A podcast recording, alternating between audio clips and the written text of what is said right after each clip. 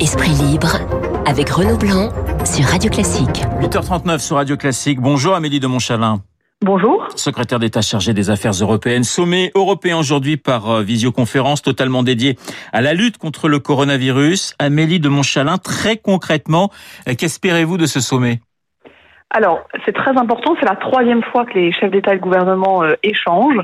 C'est un moment à la fois de crise et d'avenir, c'est-à-dire qu'il est stratégique sur notre capacité euh, dans l'immédiat euh, de trouver des solutions communes. Donc, je pense aux équipements médicaux, je pense bien sûr au, au sujet économique, mais c'est aussi euh, un Conseil européen qui va parler de l'avenir parce que euh, un certain nombre de, de sujets vont demander qu'on fasse beaucoup plus ensemble après, pour notamment assurer la reprise, et puis qu'on réfléchisse peut-être à agir différemment en européen.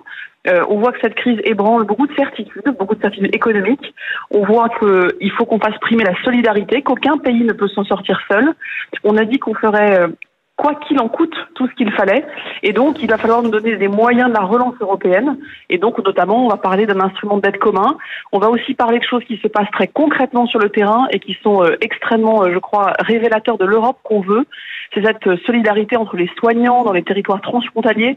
Hier à Mulhouse, le président était au cœur d'un territoire où que ce soit au Luxembourg, en Allemagne ou même en Suisse, on a vraiment une coopération européenne à la bonne échelle, une vraie solidarité. Et c'est ça aussi que dans ce Conseil, on doit créer des nouvelles solidarités, des nouveaux moyens d'action communs parce que cette crise révèle que personne ne peut s'en sortir seul. Alors, on va revenir sur des, sur justement ces, euh, ces solutions très concrètes. Mais euh, Amélie de Montchalin, si je vous comprends bien, il faut dès à présent penser l'après coronavirus. C'est maintenant que ça se joue aussi. Bah, ça se joue maintenant parce qu'on voit que si on n'est pas dans l'anticipation, si on ne prend pas dès maintenant des décisions qui nous permettront dans euh, quelques semaines, quelques mois, d'avoir des instruments de relance, d'avoir des instruments d'investissement, d'avoir aussi un mécanisme de gestion de crise beaucoup plus performant, eh ben, on passera à côté à la fois de ce qu'on doit faire aujourd'hui, et ça, on y est tous, je crois, à notre tâche, mais aussi à notre capacité de rebondir. Euh, je pense par exemple euh, au sujet de l'Afrique. Euh, on va devoir mobiliser de, grands moyens pour notamment euh, soutenir le système sanitaire africain. C'est pas aujourd'hui une priorité, vous voyez, de la journée d'aujourd'hui. Ça le sera peut-être dans quelques semaines. Si on n'anticipe pas, si les Européens ne font pas cet effort ensemble en anticipation, eh ben je pense qu'on passera à côté de notre rôle, qui est à la fois d'être solidaire entre nous, mais aussi d'avoir un vrai euh, rôle dans le monde et notamment économique et financier. C'est pour ça qu'avec le G7, c'est pour ça qu'avec le G20, on a beaucoup de travail à faire en européen pour qu'on puisse peser aussi à ce niveau-là. Alors effectivement, la priorité aujourd'hui, c'est quand même l'Europe. Vous voulez notamment mutualiser la dette. C'est une idée française, mais aussi italienne. On a neuf chefs d'État euh, aujourd'hui qui ont écrit euh, à Charles Michel, le président du Conseil européen, pour dire voilà, si on ne met pas en commun euh, à la fois des moyens, des ressources, et si on n'a pas une capacité collective à s'endetter pour euh, financer ces investissements majeurs qu'il va falloir qu'on consente à faire, eh bien, on va passer à côté de ce qu'on peut faire. Bien sûr qu'il y a des choses qui sont faites au niveau national. Vous voyez bien, Bruno Le Maire a euh, son plan. En Espagne, il y a un plan très important. En Italie également. En Allemagne. Donc, il y a des choses qu'on peut faire chacun dans notre pays. Mais si on pense à la relance qu'on va devoir faire, notamment à une relance qui soit euh, plus compatible avec notamment cette transition énergétique qu'on doit faire, et on va pas repartir exactement comme avant, eh bien, on a besoin euh, de soutien européen, de solidarité, parce qu'il y a aussi des pays qui aujourd'hui sont plus fragilisés, eh bien, ceux-là ont besoin de la solidarité de tous. Alors mutualiser la dette, Paris est d'accord, Rome est d'accord, Berlin c'est quand même beaucoup plus compliqué. Ce que vous voyez, c'est que euh, on est dans un cadre totalement nouveau. Beaucoup de règles européennes, que ce soit sur le pacte de stabilité de croissance, sur le rôle de la BCE, sur les aides d'État. Si il y a même un mois, j'étais venu vous dire qu'on allait faire euh, ce qu'on est en train de faire aujourd'hui, vous m'auriez dit c'est pas possible, c'est un tabou, c'est pas comme ça qu'on fait. Les temps sont nouveaux, ils sont extraordinaires, et donc on dit que de manière nouvelle et extraordinaire, il faut qu'on se pose des questions à la fois d'objectifs, de stratégie, d'outils, et donc euh, d'aller sur des terrains où nous ne sommes jamais allés parce que les circonstances n'ont jamais été celles d'aujourd'hui. Si je résume, aujourd'hui, on a une crise qui touche tout le monde. Donc c'est une crise symétrique, il n'y a pas de différence entre les pays, et c'est une crise systémique. Et bien dans cette crise qui est majeure, qui touche tout le monde, eh bien il faut qu'on puisse aussi avoir des nouveaux outils.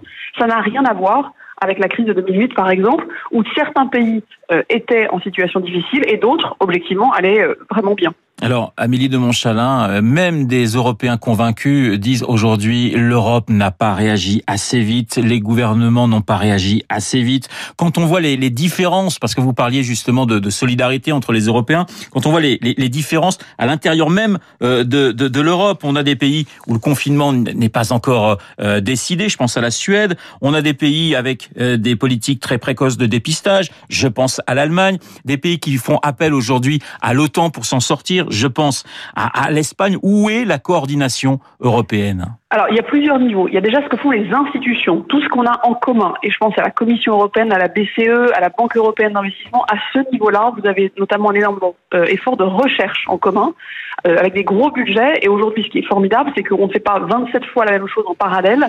Il y a un vrai effort commun. Les tests cliniques se font ensemble. Sur la stratégie, euh, on a le même effort de guerre partout de la distanciation sociale, limiter les contacts et nous assurer que nos hôpitaux euh, sont soutenus. Et puis ensuite, il y a euh, entre gouvernements effectivement des choses qui peuvent se faire. Il y a aussi au niveau local, et j'y reviens.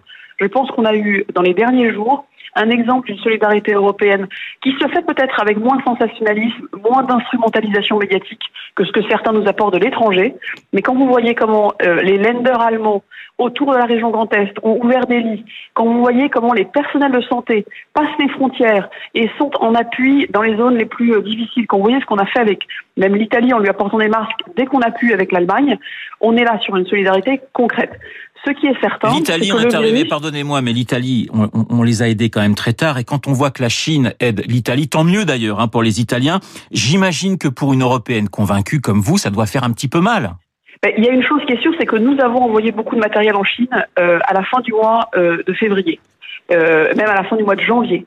Nous avons envoyé des, des dizaines de tonnes de matériel en Chine. Nous l'avons fait euh, par solidarité, par euh, envie de servir.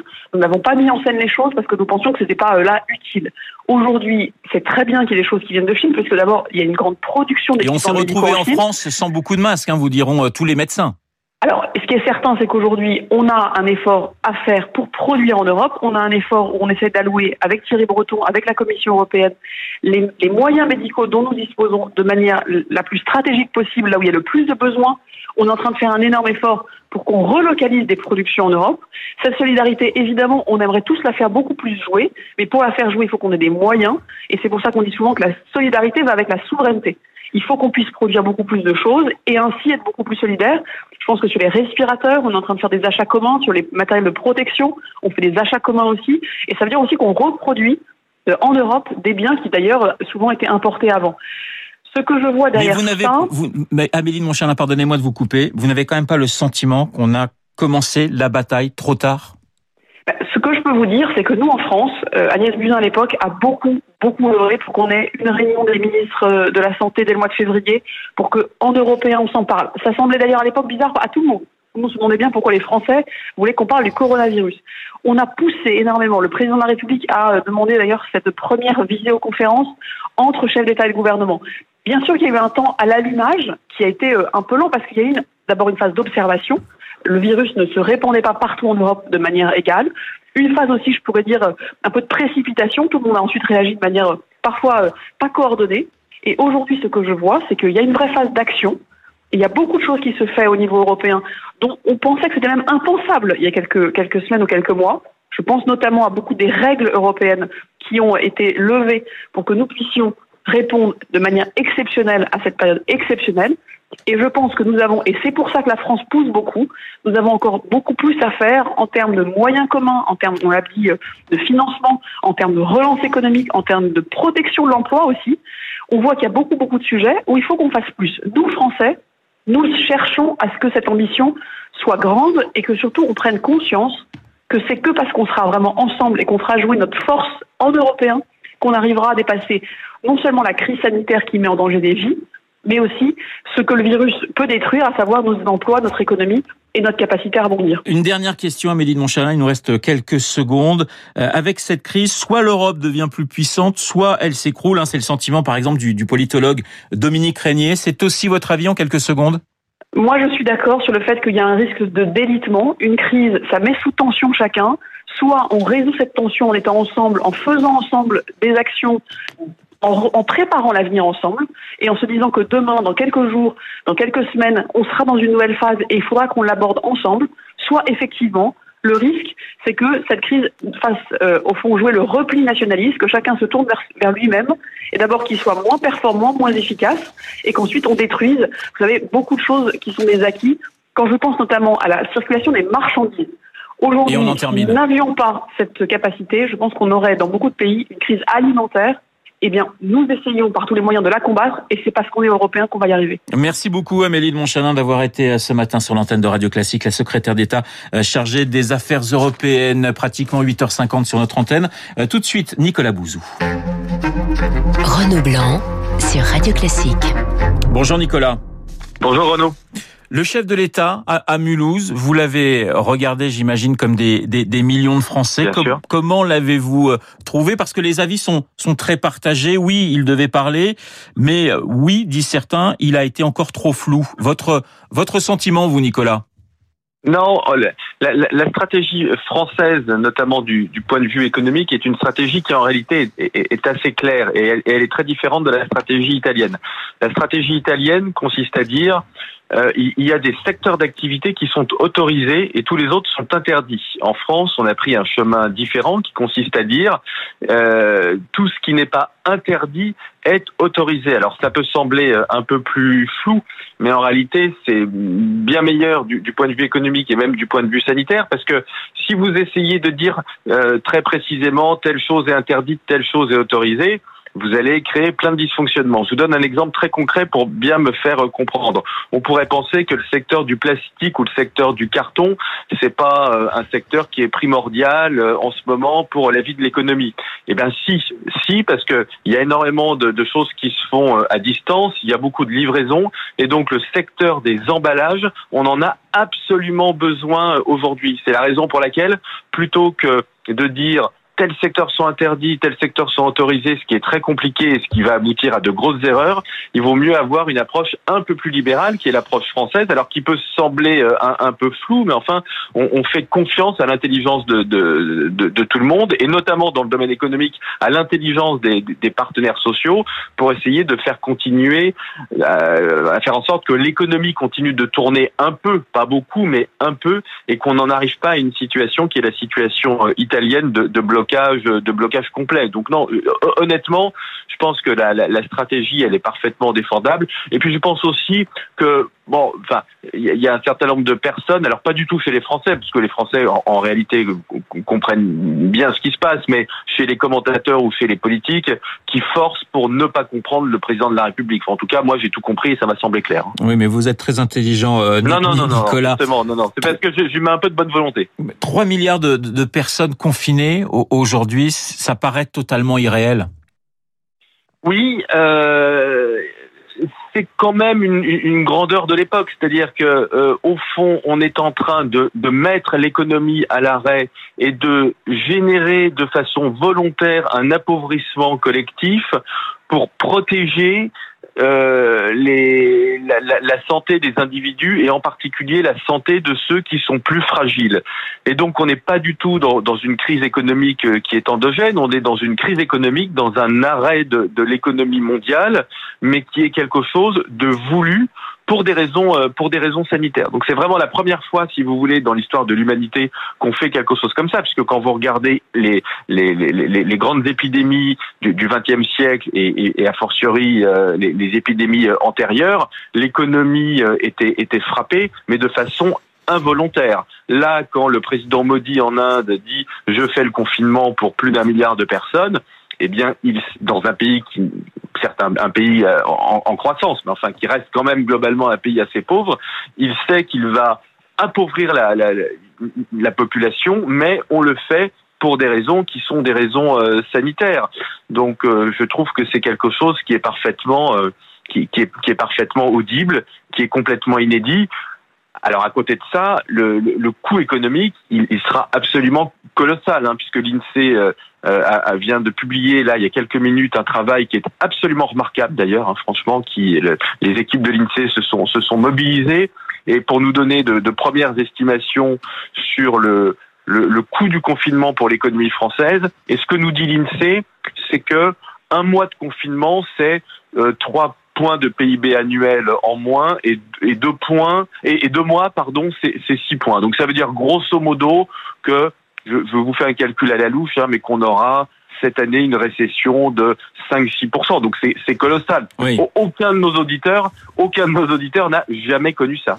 mais bon, mais, on le fait, c'est une politique qui est voulue. On le fait pour protéger les gens. Nicolas, vous, vous, travaillez, vous avez une entreprise, vous conseillez justement les entreprises. Aujourd'hui, cette activité, elle est totalement arrêtée? Vous concernant? Ça dépend des ça dépend des secteurs. Euh, on, on, voit qu'on a des chutes d'activité colossales euh, dans le BTP par exemple où le, tout le secteur est, est, quasiment est quasiment arrêté. Et puis ça va pas s'arranger parce que les, les, chantiers sont en train de s'arrêter les, les, uns après les autres. Euh, dans, dans, évidemment dans le commerce restauration on a aussi des, on, on, est quasiment à l'arrêt. Et même dans les services, services aux entreprises, services aux particuliers, c'est un peu moins violent, mais on a des, baisses d'activité euh, extrêmement, extrêmement fortes. Donc oui, la situation économique, elle est, elle est très grave. Ce qui m'inquiète beaucoup, euh, c'est que je commence à voir quelques entreprises qui songent à déposer le bilan.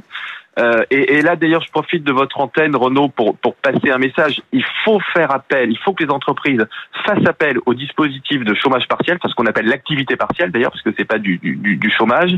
Et euh, certaines entreprises me disent que ce, ce, cette activité partielle leur est parfois refusée par l'administration, ce qu'on appelle les directs. Et ça, c'est absolument intolérable. Les, les directives du ministre de Bruno Le Maire et de Muriel Pénicaud sont claires. Les entreprises qui ont une baisse d'activité, c'est-à-dire quasiment toutes les baisses d'entreprises aujourd'hui, elles doivent avoir accès à l'activité partielle. Et donc, si l'administration refuse de l'activité partielle euh, pour euh, des pour des entreprises qui ont une activité qui baisse, eh bien, il faut absolument faire remonter euh, ces, euh, ces, refus au cabinet des, des ministres parce que c'est absolument intolérable et ça n'est pas à l'administration de faire de la politique. L'administration, elle est là pour exécuter des mesures qui sont décidées par le gouvernement. Voilà, c'est très important l'activité partielle parce que c'est ça, c'est ça qui sauve les entreprises. Si on a des entreprises qui font faillite parce qu'elles n'ont pas pu faire d'activité partielle, il y aura plus rien, il y aura plus d'emplois, il y aura plus de charges, il y aura, il y aura plus d'impôts. Donc là, il faut vraiment que que, que, certaines directes, la, plupart font très très bien leur travail, mais il faut que certaines directes se, se, ressaisissent et il faut que les entreprises insistent. Le message de Nicolas Bouzou est parfaitement passé. Merci beaucoup, Nicolas. On Merci, vous souhaite un excellent confinement, en tout cas, d'essayer de vous occuper le, le, mieux possible. Ça va. Ça va. mais je sais, je vous fais, je vous fais confiance. Tout de suite, Béatrice Mouedine. Renaud Blanc sur Radio Classique. Bonjour Béatrice. Bonjour Renaud. Alors j'ai plein d'idées pour vous occuper. Hein. Ah ben j'espère bien que peut-on lire aujourd'hui sur, confinement. sur radioclassique.fr, ma chère Béatrice? Alors Renaud, vous devez absolument lire l'article de Nicolas Gaumont sur Anthony Hopkins qui joue du piano pour son chat. L'acteur britannique naturalisé américain est confiné et il a publié une vidéo que vous pouvez voir dans l'article. On y apprend aussi qu'une valse composée par Anthony Hopkins a été jouée par André Rieu. Alors vous pouvez là aussi voir la vidéo, pourquoi pas, parce qu'on a un peu de temps. Euh, Philippe Gau, de son côté, a écrit un article sur les Canadiens qui ont répondu à l'appel du chef Yannick Nézé-Séguin, euh, le directeur musical du Met de New York et qui est canadien. Il avait appelé à propager la musique et pas le virus, donc à rester chez soi. Et les vidéos de musiciens canadiens professionnels et amateurs euh, se sont depuis multipliées sur Internet. Et puis si vous voulez en savoir plus sur les grandes œuvres du répertoire, allez voir l'article de Laure Maison sur le Boléro de Ravel. Je n'ai écrit qu'un seul chef-d'œuvre dans ma vie et il n'y a pas de musique dedans. C'est ce qu'avait dit Maurice Ravel à propos de ce morceau euh, qui est l'un des plus fascinants de la musique classique. Rendez-vous donc sur radioclassique.fr. Merci Béatrice. Je vous entendais justement le boléro de Ravel dirigé par Pierre Boulez qui est né un 26 mars, le 26 mars 1925 et qui nous a quittés en 2016.